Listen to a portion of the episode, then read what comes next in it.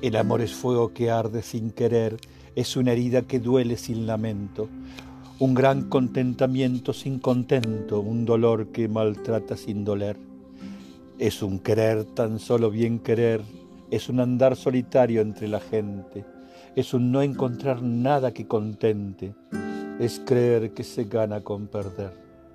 Es estar prisionero a voluntad, es servir a quien vence el vencedor tener con quien nos mata de verdad. Mas, ¿cómo encontrar puede su favor del muerto corazón conformidad, siendo en sí tan contrario al mismo amor?